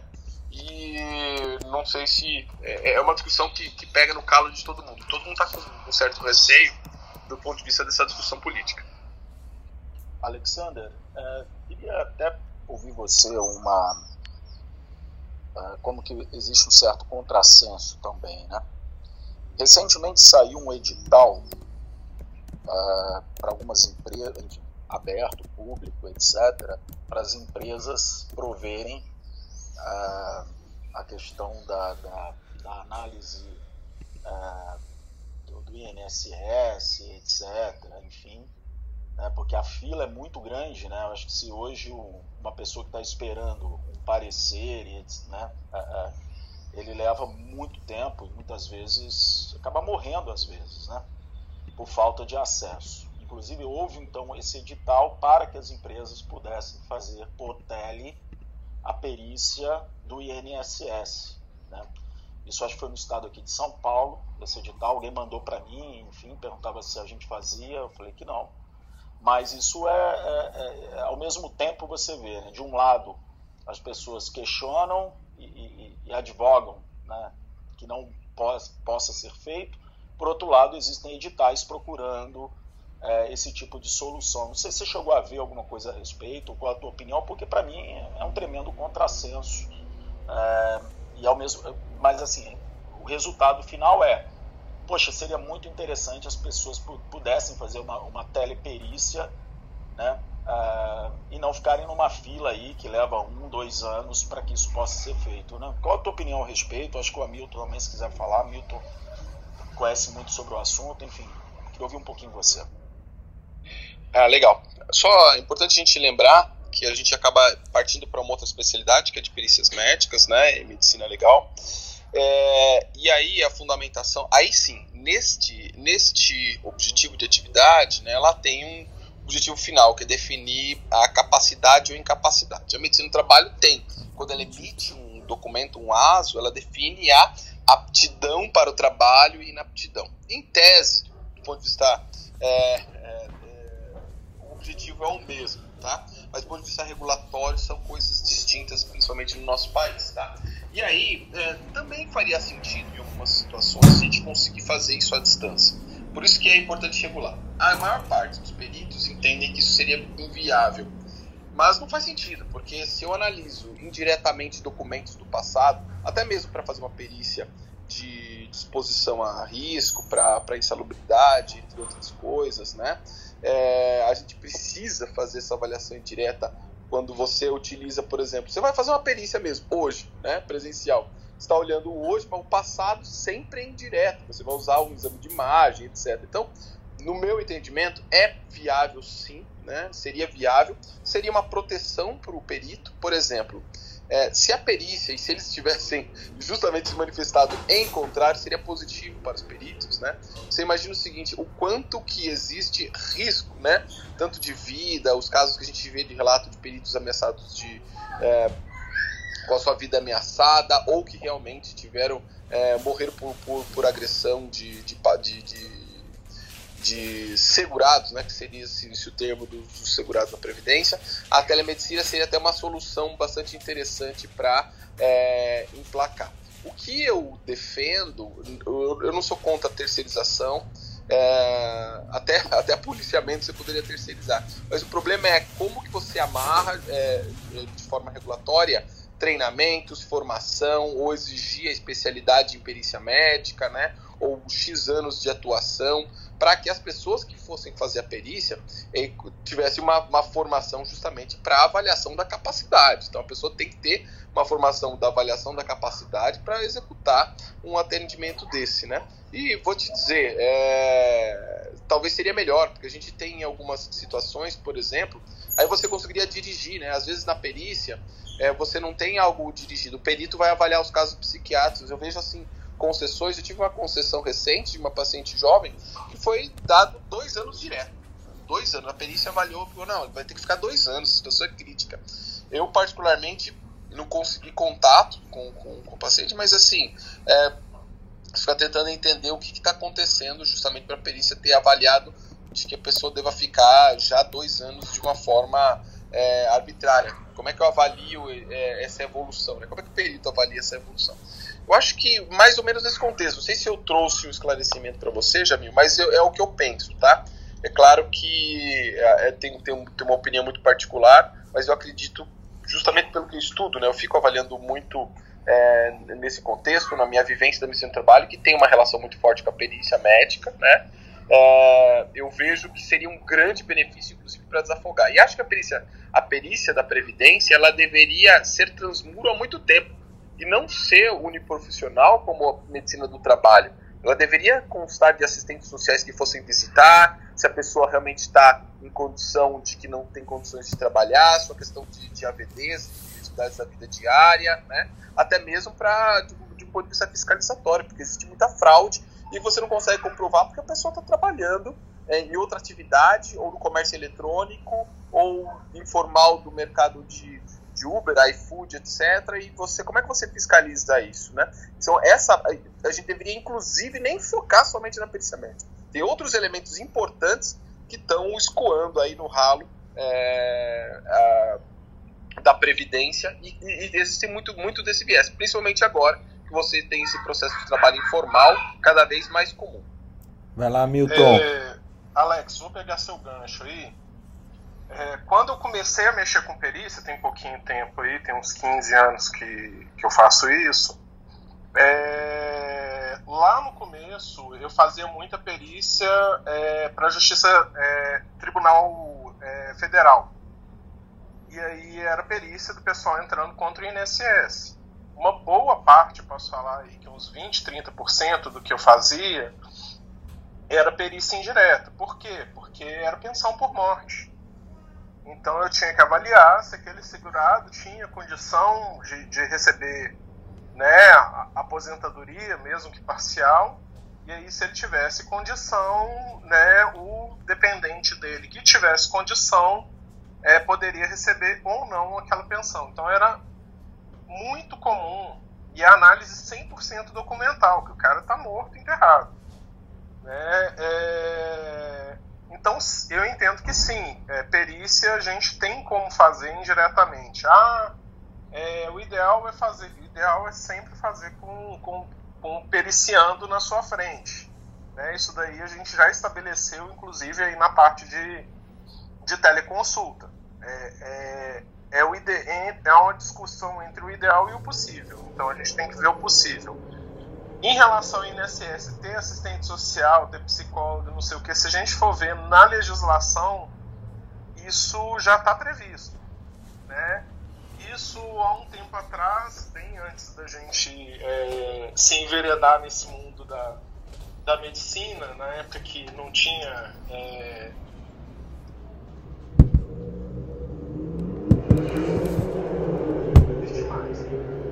então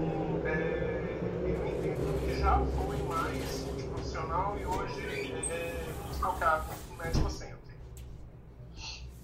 Né? É, pegando o gancho aqui que você falou também da, da telemedicina do trabalho, né, da avaliação de expatriados e tudo, eu entendo que já é uma realidade. A gente já faz isso e já tem muito tempo. Né? Só não chamava de telemedicina. E a gente vai ter que ver como é que isso vai ficar daqui para frente. Né? Tem aí essa nova trava da, do CFM, né, com a resolução 2297, mas eu ainda entendo que pela lei 3989 a gente pode fazer telemedicina do trabalho. Está né? Tá escrito lá né, no, no artigo 3 da, da, da lei, peraí que eu vou pegar aqui, ó Entende-se por telemedicina do exercício da medicina mediado por tecnologias para fins de prevenção de doenças e lesões promoção da saúde. Claro que eu cortei um trecho aí que não tem muito a ver com a gente. Mas eu entendo que medicina do trabalho faz prevenção de doenças e lesões e promoção de saúde. Claro, essa lei está válida enquanto a gente estiver com é, a crise ocasionada pelo coronavírus.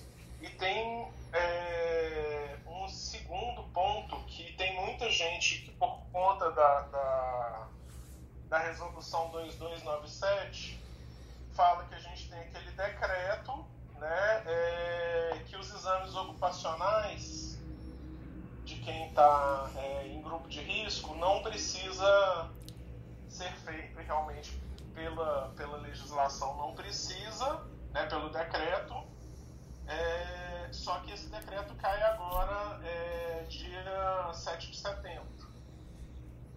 E aí eu quero saber como que a gente pode resolver isso, né, para que é, não é, eu estou tentando achar que o decreto não é o 927 que já caiu ano passado.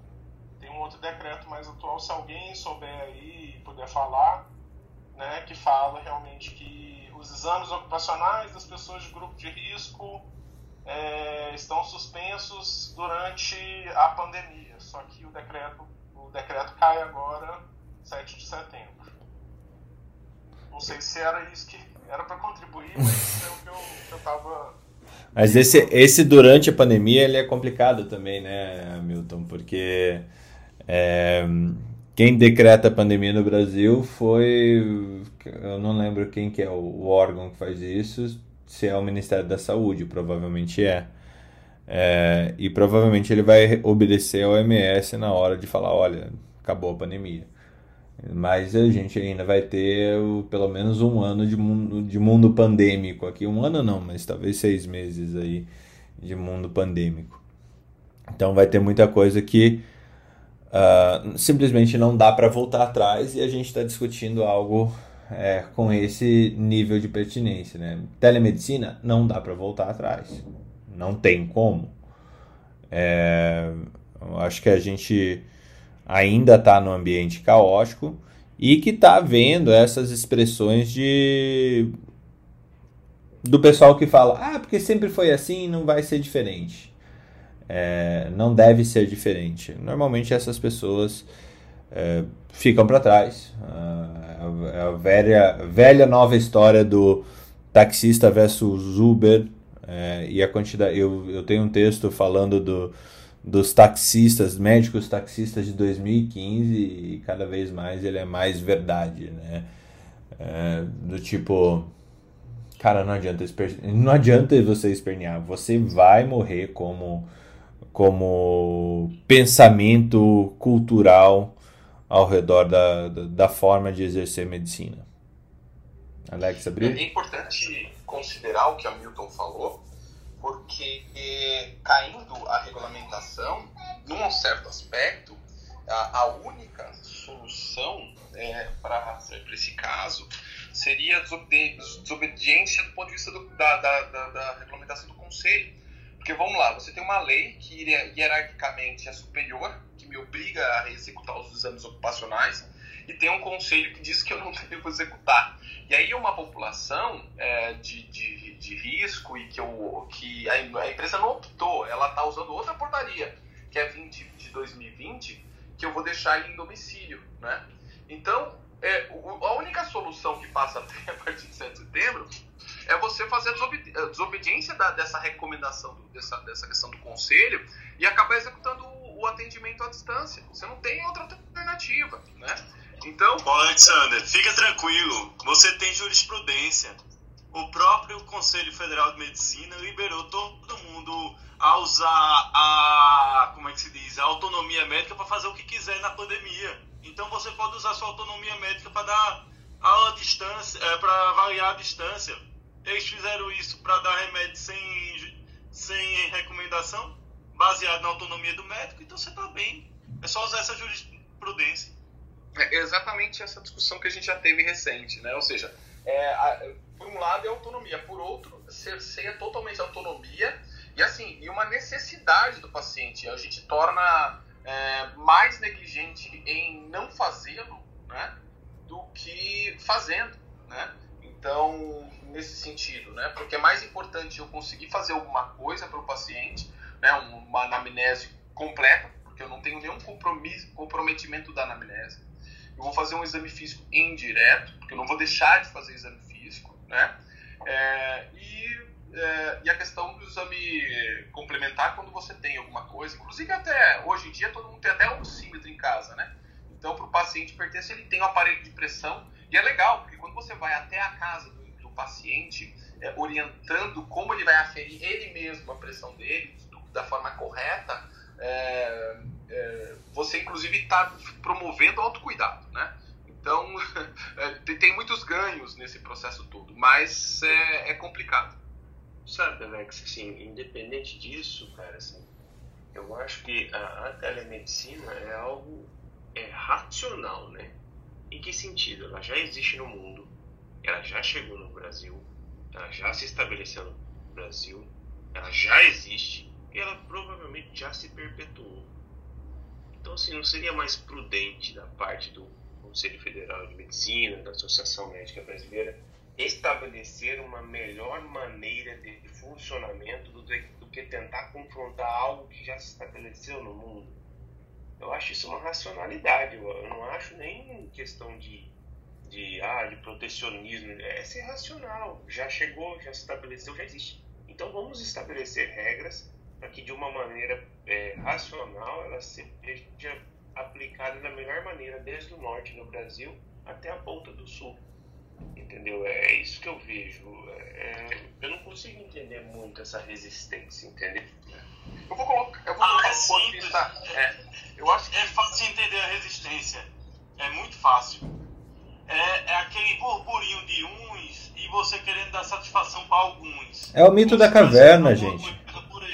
Messias, é o mito da é. caverna. É claramente o mito da caverna. As pessoas que e desconhecem. Aí você tem um representantes lá na cabeça que querem fazer vocês defender uma coisa, mas eles não querem mostrar o ouro, tu tá entendendo?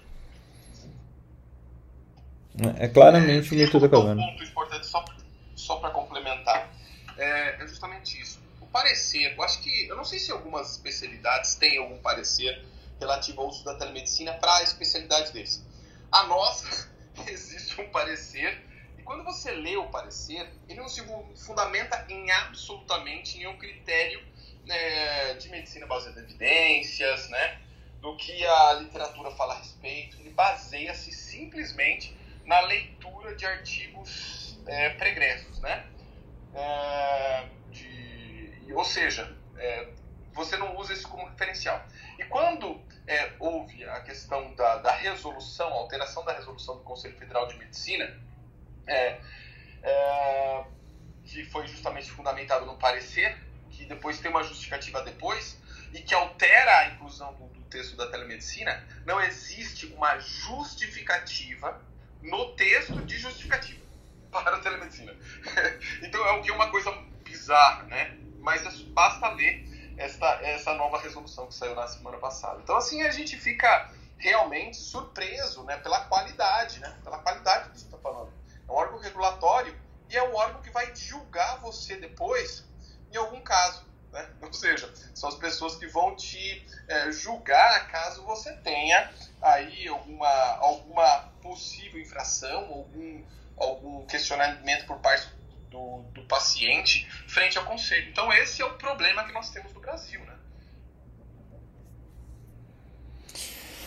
Espero que a nossa discussão chegue a outras cabeças e a outros ouvidos e que não sejam que sejam ouvidos que contrário é, hoje contrários à telemedicina, mas que consigam é, seguir nessa discussão. Então realmente a vocês daqui de cima e, e, a, e a todos aí de baixo, fica o convite de, de disseminar esse episódio de hoje, episódio histórico aqui do Troca de Plantão, número 125, onde a gente trouxe, conseguiu trazer diversos contextos, diversos pontos de vista, diversas situações de uso onde ele cabe e, e, e não cabe é, para que a gente tenha uma, uma discussão decente a respeito do tema. Tivemos uma deputada aqui hoje, tem.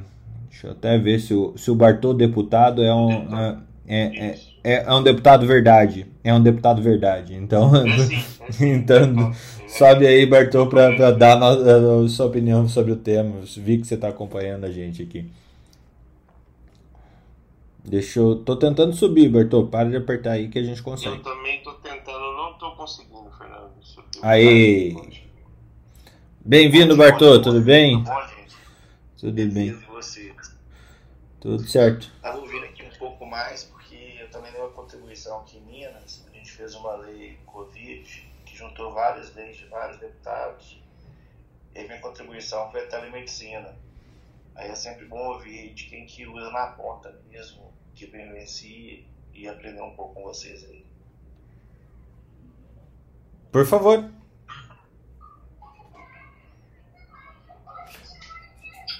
Ouviram ou não? Ouvimos, ouvimos. É, como é que foi isso? Como é que foi essa contribuição? Que, em que situação que ela está posta? É, se ela vai caducar em breve ou não? Porque hoje a gente está num nível de, de insegurança e incerteza muito grande sobre o tema. Então, na verdade, é o seguinte: é, lá no gabinete, como eu digo, quem trabalha é o povo. O povo traz para a gente as soluções que são praticadas pelo mercado a gente entende adequado com os princípios e valores do gabinete e a gente vai implementar elas e trabalha para que elas passem na Assembleia. É, a telemedicina ela vai diretamente de acordo com nós, que é desburocratização, nossas bandeiras. Então, por isso que a gente sempre vai ser pró-mercado, pró-pessoal poder e vai. É, já era uma concepção né, que para a gente era, necessitava estar liberado aí, como vocês dizem, já, já acontecia anteriormente, só que a gente não aprofunda tanto, entendeu, Fernando? É muita matéria que passa.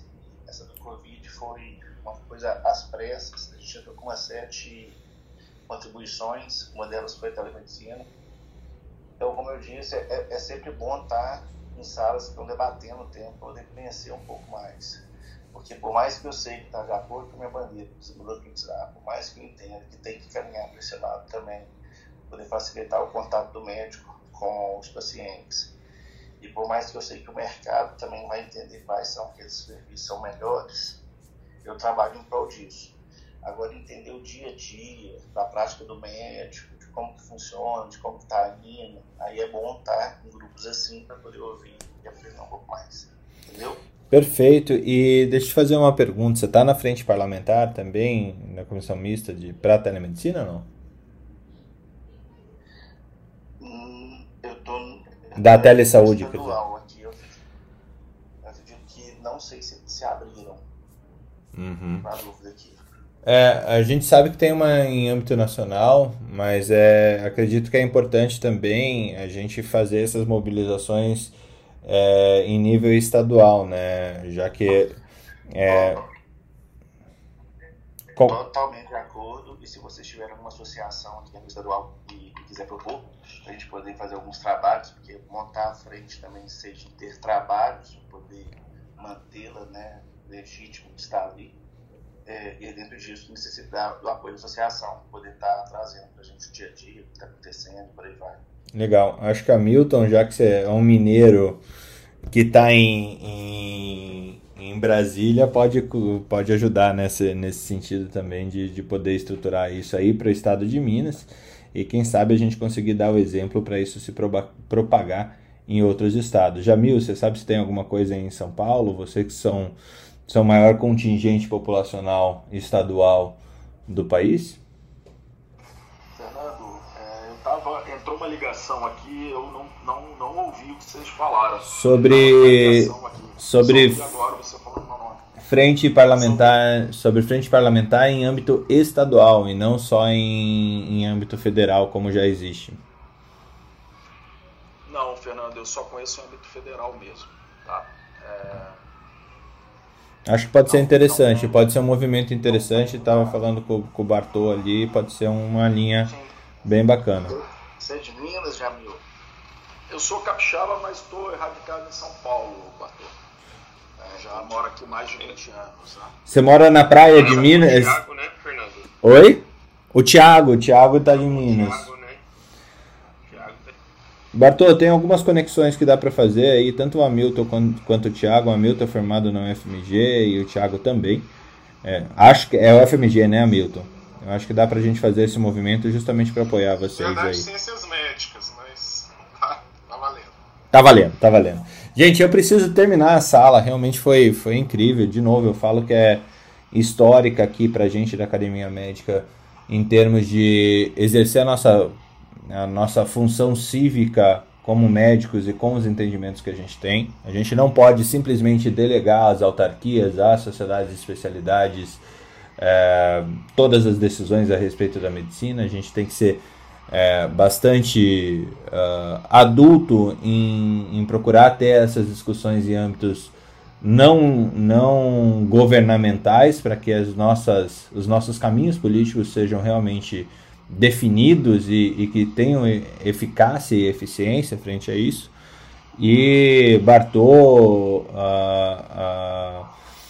Messias, Mariléia, Jamil, Felipe, Alexander, Hamilton e todo mundo que participou até agora, Adriana, é, foi realmente excepcional o nosso, nosso encontro. E de novo, convido a vocês aí que, que ouviram a depois entrar lá no podcast da Academia Médica, onde vocês acham em qualquer lugar, em qualquer agregador de podcast, e é, compartilhar médicos resistentes à telemedicina e apoiadores e usuários da telemedicina, é, justamente para que a gente tenha um âmbito de, de conhecimento sobre o tema, sobre esse assunto, para que a gente possa evoluir em termos de nação e evoluir também em termos de profissão.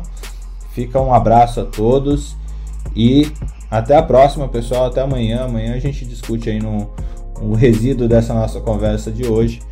Mas amanhã, seis e meia da manhã, estamos de volta com troca de plantão. Um abraço e até amanhã.